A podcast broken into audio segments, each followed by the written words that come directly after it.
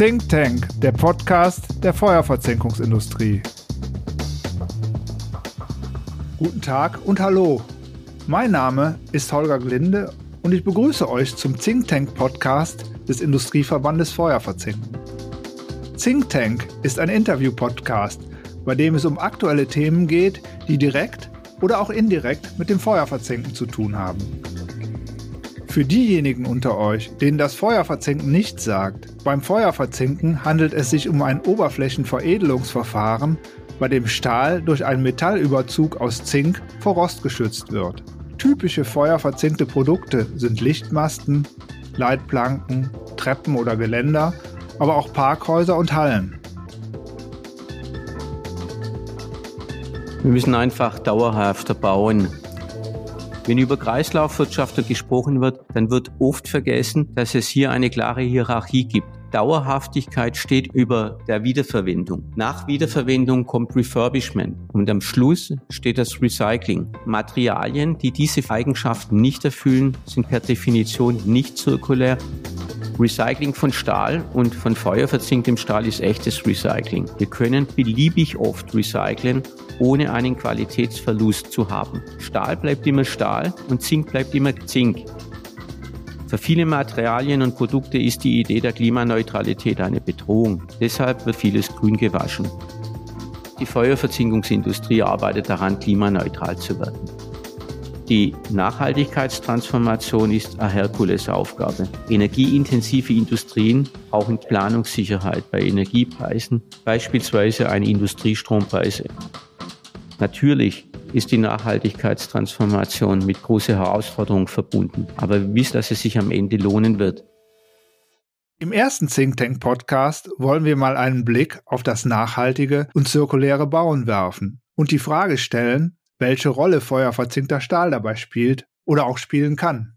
Dem Bausektor werden derzeit rund 50 Prozent der klimaschädlichen Emissionen zugerechnet. 2,5 Tonnen Bau- und Abbruchabfälle fallen in Deutschland pro Kopf und Jahr an. Sie machen mehr als die Hälfte des bundesweiten Abfallaufkommens aus. Wenn wir klimaneutral werden wollen, dann können wir nicht so weitermachen. Wir brauchen andere Konzepte und auch bei den Baustoffen muss sich einiges ändern. Baustoffe der Zukunft müssen deshalb langlebig, wiederverwendbar, reparierbar und recycelbar sein. Und wenn wir auf diese Eigenschaften schauen, dann wird ganz schnell klar, dass beim Bauen die Karten neu gemischt werden. Einige Baustoffe werden an Bedeutung verlieren, anderen steht ein kometenhafter Aufstieg bevor. Welche Bedeutung bei dieser Gemengelage der feuerverzinkte Stahl hat, wollen wir heute erörtern. Wird er ein Gewinner oder eher ein Verlierer sein?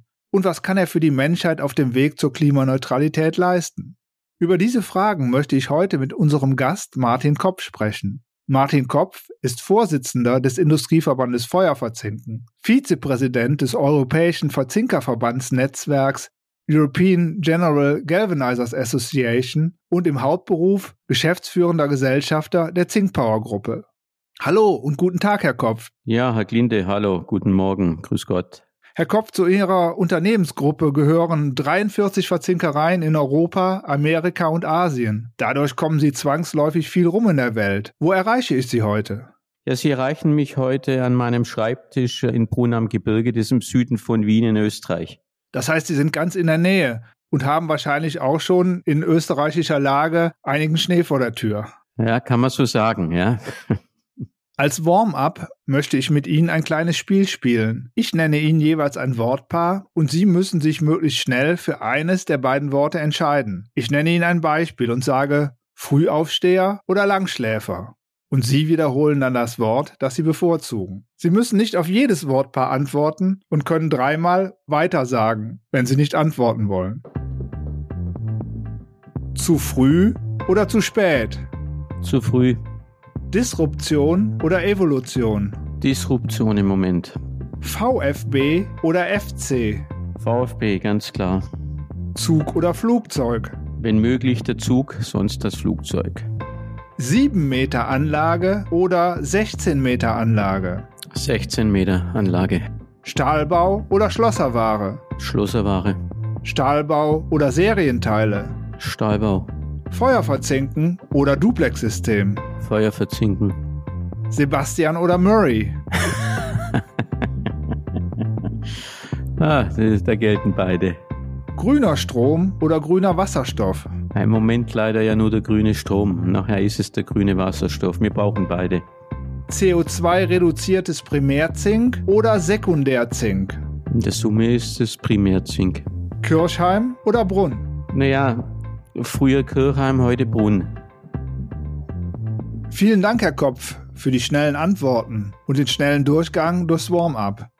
Jetzt wollen wir uns dem eigentlichen Thema widmen, dem nachhaltigen Bauen. Wir alle wissen, dass durch Bauen enorme Mengen an Ressourcen verbraucht werden und zudem auch enorme Emissionsmengen verursacht werden, sowie gigantische Abfallmengen. Was muss sich beim Bauen ändern, damit es nachhaltiger wird? Wir müssen einfach dauerhafter bauen. Wir dürfen nicht nur im technischen Sinn in Kreisläufen denken. Wir reißen viel zu oft Gebäude ab, weil sich die Nutzungsanforderungen ändern, obwohl noch eine lange Lebensdauer möglich wäre. Ich glaube, da tut sich in dem Segment gerade relativ viel. Wir können natürlich auch die Umnutzungen durch andere Konstruktionsweisen sehr vereinfachen. Skelettkonstruktionen zum Beispiel bieten sich gut an, weil man hier einen freien Grundriss hat und somit viel Flexibilität im Gebäude erzeugen kann. Baumaterialien müssen dauerhaft und wiederverwendbar sein, setzt aber auf der anderen Seite auch die Rückbaubarkeit für Gebäude und Gebäudebestandteile voraus. Des Weiteren ist es wichtig, dass wir standardisierte modulare Baukonzepte haben, die begünstigen die Wiederverwendung von Baumaterialien und von Gebäudebestandteilen.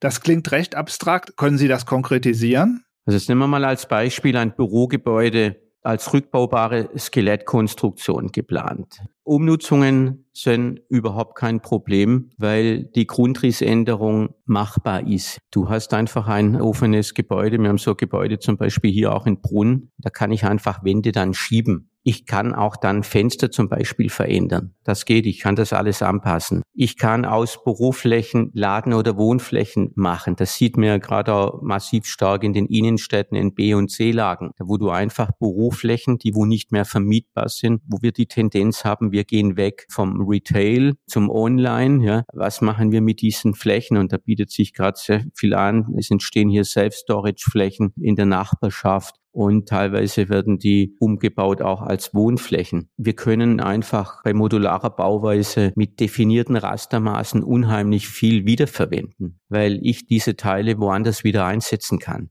Für mich stellt sich hier die Frage, welche Rolle übernimmt der feuerverzinkte Stahl?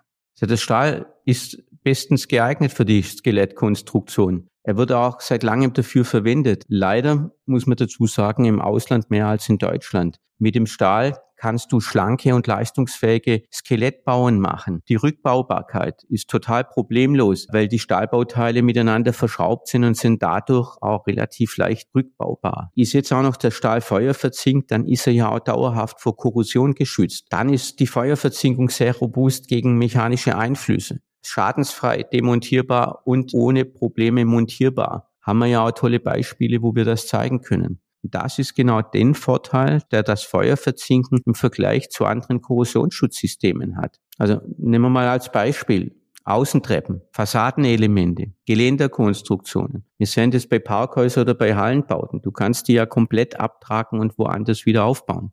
Sie hatten bereits die Dauerhaftigkeit und die Wiederverwendbarkeit als Eigenschaften von feuerverzinkten Stahl angesprochen. Was ist denn mit Refurbishment, wie Instandsetzung auf Neudeutsch heißt, oder Recycling? Ja, das kann er definitiv. Bevor ich mal drauf eingehe, möchte ich mal ein paar Worte zur Dauerhaftigkeit und zur Wiederverwendbarkeit sagen.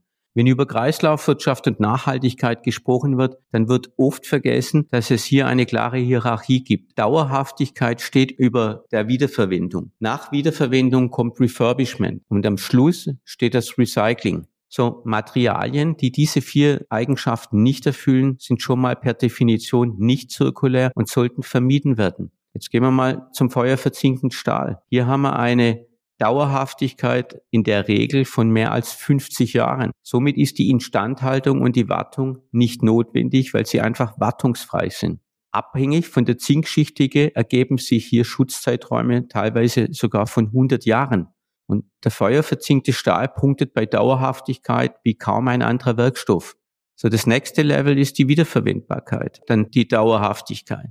Der feuerverzinkten Stahl schon immer gelebte Praxis. Nehmen wir mal als Beispiel die Baugerüste, mobile Brücken oder auch fliegende Bauten wie Zirkuszelte. Die werden seit vielen Jahrzehnten immer wieder aufgebaut und abgebaut. Die Wiederverwendung von feuerverzinktem Stahl ist auch nichts Neues. Neu ist die Wiederverwendung von feuerverzinktem Stahl jetzt auch in Gebäuden. Es gibt bereits Beispiele, die zeigen, dass das problemlos geht. Andere reden noch theoretisch über Wiederverwendbarkeit oder experimentieren rum. Für feuerverzinkten Stahl hat die Praxis gezeigt, dass es hier sehr gut funktioniert wir haben ja auch hier sehr viele Beispiele. Soweit so gut, Herr Kopf. Aber was ist mit Refurbishment? Durch Refurbishment sind große CO2-Einsparungen möglich, weil es die Neuproduktion von Stahl erspart. Feuerverzinken Stahl refurbischen heißt ihn neu verzinken. Neu verzinken ist nichts Neues. Jede Feuerverzinkerei kann das. Ein Beispiel aus den Niederlanden zeigt, wie viel CO2 durch das Neuverzinken eingespart werden kann. Gerade in Holland haben wir einen Trend, dass gebrauchte Autobahnschutzplanken neu verzinkt werden, anstatt zu recyceln. Eine begleitende Studie, die ergab, dass neu verzinkte Autobahnschutzplanken fünfmal geringerer CO2-Fußabdruck haben als neue Schutzplanken. So das bedeutet, wenn wir das umrechnen, pro Meter neu verzinkte Schutzplanke sparen wir 112 Kilo CO2. Übertragen wir mal dieses Beispiel nach Deutschland, dann bedeutet das, bei mehr als 50.000 Autobahn- und Landesstraßenkilometern Kilometern können wir durch das Neuverzinken von Schutzplanken oder Leitplanken Millionen Tonnen von CO2 einsparen. Das ist mal ein Beispiel, was das Potenzial von Refurbishment ist. Und wenn wir jetzt noch ein bisschen weiterspinnen diesen Gedanken, feuerverzinkte Stahlträger nach 60, 70 oder noch mehr Nutzungsjahren immer wieder durch das Neuverzinken in einen Neuzustand bringen und dann wiederverwenden. Und somit bekommen wir eine unendliche Weiterverwendungskette und die Nutzung des Stahlträgers ist einfach mehrfach möglich. Recycling würde in diesem Fall natürlich überflüssig werden. Aber was wird aus dem feuerverzinkten Träger, wenn er nicht weiterverwendet werden kann? Dann muss er doch recycelt werden, oder? Na klar. Recycling schließt den Kreislauf, aber sollte auch der letzte Schritt im Lebenszyklus eines zirkulären Produktes sein. So beim Stahl funktioniert das Recycling eigentlich so wie bei keinem anderen Material. Stahl ist auch weltweit der meist recycelte Industriewerkstoff. Natürlich wird der feuerverzinkte Stahl recycelt. Das bedeutet ganz konkret, 88 Prozent des feuerverzinkten Stahls werden recycelt, 11 Prozent sogar wiederverwendet. In Summe 99 Prozent werden weiterverwertet. So, da kenne ich keinen anderen Werkstoff, bei dem das so ist. Und Recycling von Stahl und von feuerverzinktem Stahl ist echtes Recycling. Wir können beliebig oft recyceln, ohne einen Qualitätsverlust zu haben. Stahl bleibt immer Stahl und Zink bleibt immer Zink. Das ist einfach eine der herausragenden Eigenschaften aller Metalle. Wenn man das dann aber heute sieht, wird halt beim Thema Recycling viel Schönfärberei betrieben. Jeder behauptet, dass sein Produkt, dass sein Werkstoff recycelbar ist. Aber in Wirklichkeit meinen die kein Recycling, sondern Downcycling. So zum Beispiel aus Bauschutt Füllmaterial für den Straßenbau herstellen, aus alten Textilien Putzlappen machen. Das ist zwar besser als zu deponieren oder zu verbrennen, aber keine tragfähige Lösung für eine klimaneutrale Welt. Für viele Materialien und Produkte ist die Idee der Klimaneutralität und Nachhaltigkeit eine Bedrohung. Deshalb wird auch leider vieles grün gewaschen. Wir müssen einfach die Dinge so benennen, auch wie sie sind. Und wir müssen mit diesen Themen sehr ehrlich umgehen. Und aus dem heraus ist leider die Tatsache erkennbar, dass viele Produkte oder Werkstoffe nicht kreislauffähig sind. Und da gibt es einfach auch nichts zu beschönigen. Wie funktioniert denn eigentlich das Recycling von feuerverzinktem Stahl in der Praxis? Wie kriegt man das Zink vom Stahl runter? Also üblicherweise läuft es so, dass der verzinkte Stahl mit anderem Stahlschrott bei der Elektrostahlerzeugung recycelt wird. Zink verdampft früher als Stahl, weil er andere Schmelztemperatur hat. Und Zink wird dann als Stahlwerkstaub in den Filtern aufgefangen. Und das Zink im Stahlwerkstaub wird in speziellen Anlagen recycelt und kann dann wiederverwendet werden. Zink vom Stahl können wir aber auch durch das Entzinken in einem Säurebad erreichen. Jede Verzinkerei hat so ein Entzinkungsbad. Und in regelmäßigen Intervalle wird die Flüssigkeit des Entzinkungsbades ausgetauscht. Und wir verwenden das, was das Zink, was hier drin ist, für die Wiederherstellung von zinkhaltigen Chemikalien. Also die gehen dann zum Beispiel wieder in das Flussmittel rein. Und auch hier ein typischer Bereich, dass in einer Verzinkerei abfallfrei und in Kreisläufen gearbeitet wird. Herr Kopf, Sie haben sehr klar die vielen positiven zirkulären Eigenschaften von feuerverzinktem Stahl beschrieben. Gibt es denn auch Bereiche, in denen feuerverzinkter Stahl unter Nachhaltigkeitsaspekten nicht so gut performt? Ja, also ich will hier auch nicht um den heißen Preis herumreden. Feuerverzinkter Stahl ist natürlich ein energieintensiver Werkstoff. Das wird auch immer so bleiben, weil wir die Naturgesetze nicht verändern können. Die Gewinnung von Metallen ist energieintensiv und auch die Weiterverarbeitung von Metallen ist energieintensiv. Das gilt natürlich auch für den Stahl und den Zink. Da muss die Stahlindustrie und die Feuerversinkungsindustrie besser werden und auch schnell auf grüne Energien umstellen. In der Stahlindustrie laufen ja auch sehr viele Aktivitäten. Auch die Feuerverzinkungsindustrie arbeitet daran, klimaneutral zu werden. So alle, die mit dem Feuerverzinken zu tun haben, müssen hier ihren Beitrag leisten. Auch wir als Verzinker müssen unsere Anlagen umbauen. Statt Erdgas klimaneutrale Energie nutzen. Grüner Wasserstoff und grüner Strom sind Optionen. Im Moment sieht es mal so aus, dass der grüne Strom jetzt in diesem Jahrzehnt, in dieser Dekade die wahrscheinlichere Variante sein wird. Wenn ich hier mal dazwischen grätschen darf. Derzeit wird in den meisten Verzinkereien Erdgas als Energieträger verwendet. Wie kommt die Feuerverzinkungsindustrie mit der aktuellen Situation am Gasmarkt zurecht? Die Situation am Gasmarkt im Jahr 2022 war natürlich eine riesige Herausforderung für uns Verzinker. Es gibt viel Verunsicherung. Bekommen wir Gas noch? Das war ja mal eins der Themen. Und natürlich dann die Preisthematik. Zwischenzeitlich hat sich doch die Lage etwas entspannt, nämlich aus zwei Gründen. Die Gaspreisbremse, die federt die Kostenexplosion beim Erdgas zumindest teilweise ab. Und das Horrorszenario des kurzfristigen Gasstopps ist zumindest für die nächsten paar Monate in die Ferne gerückt. Sollten wir aber einen kurzfristigen Gasstopp bekommen, ist es natürlich eine wahnsinnige Bedrohung für unsere Branche und es geht dann hier dann schon an die Existenz von einzelnen Anlagen. Sollten wir kein Gas mehr haben, fördert es einfach massive Anlageschäden, weil Zink im Zinkbad erhärtet. Wir brauchen 10 bis 14 Tage Vorlauf, so dass wir kontrolliert die Anlage runterfahren können, indem wir dann auch das flüssige Zink auspumpen können. Die Gaspreisbremse und die Strompreisbremse sorgen auf der Kostenseite für etwas Entlastung. Also wir haben dadurch zumindest eine gewisse Planungssicherheit für das DA. Aber kurzfristig hilft uns ja nicht weiter und unsere Kunden auch nicht. Deshalb benötigen wir eine Planungssicherheit, die wohl langfristig ist. Wir müssen durch das bedingt natürlich auch die Nachhaltigkeitstransformation anschieben. Wir müssen einfach einen Energieträger verwenden, wo wir diese Themen ausschließen können. Das bedeutet aber gigantische Investitionen und die sind nicht aus der Portokasse bezahlbar. Die Nachhaltigkeitstransformation ist eine Herkulesaufgabe. Aber wir brauchen auch ganz klare Rahmenbedingungen seitens der Politik. Energieintensive Industrien brauchen generell Planungssicherheit bei Energiepreisen, beispielsweise ein Industriestrompreis in akzeptabler Höhe. Weil das sehen wir ja dass dann sonst Industrien in die Länder abwandern, wo wir hier andere Preismodelle fahren. Die USA wirbt hier zwischenzeitlich ganz massiv dran, dass energieintensive Produktionen bei ihnen besser aufgehoben sind. Wir haben hier eigenes Gas in den USA zum Beispiel und natürlich auch andere Preise, wo dann diese Produkte erfolgreich am Weltmarkt oder vergleichbar machen können. Nach diesem kleinen Exkurs möchte ich wieder zum Thema Nachhaltigkeit zurückkommen. Nehmen wir mal an, alle Verzinkereien arbeiten mit grünem Strom oder auch mit grünem Wasserstoff. Dadurch ist das Feuerverzinken aber noch lange nicht klimaneutral. Nein, das ist natürlich ein großer Teil, dass wir einen Schritt nach vorne machen mit grünen Energieträgern, aber das ist natürlich nicht alles. Auch die Zulieferer müssen ihren Beitrag dazu leisten. Wir brauchen dazu auch klimaneutrales Zink, klimaneutrale Vorbehandlungsmedien, als ein Beispiel. Also wir brauchen für den Verzinkungsprozess einfach auch bessere Werte. Aber, das sieht man ja auch am Markt, hier passiert im Moment sehr viel. Und auf der anderen Seite ist doch auch klar, wer als Zulieferer unternehmerisch denkt, strategisch denkt und das morgen und übermorgen im Blick hat, weiß, dass jeder in Sachen Klimaneutralität liefern muss. Bin aber auf der anderen Seite auch extrem zuversichtlich. Die Stahlindustrie und die Feuerverzinkungsindustrie haben noch große Anstrengungen vor sich, um komplett neu, klimaneutral zu werden. Aber der Weg dorthin ist relativ klar. Wir wissen, was zu tun ist. Die Probleme, die auf uns zukommen, sind lösbare Probleme. Das unterscheidet uns von vielen anderen Branchen. Nicht wenige Branchen fragen sich, ob Nachhaltigkeitstransformation ausreichend Raum zum Überleben lässt. Hier spüren wir in diesen Branchen deutliche Nervosität, ohne das jetzt ganz konkret zu adressieren.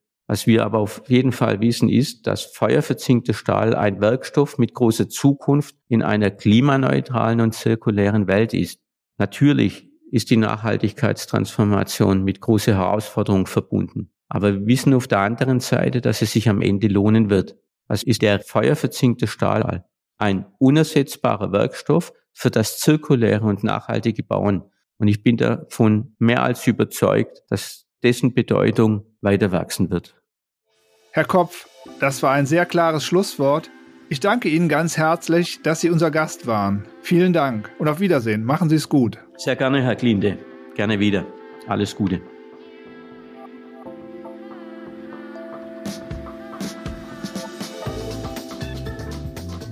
Vielen Dank fürs Zuhören. Weitere Informationen zum Think Tank Podcast und zum Feuerverzinken bekommt ihr auf www.feuerverzinken.com slash Think Tank. Dies ist eine Produktion von podcaststudio.nrw.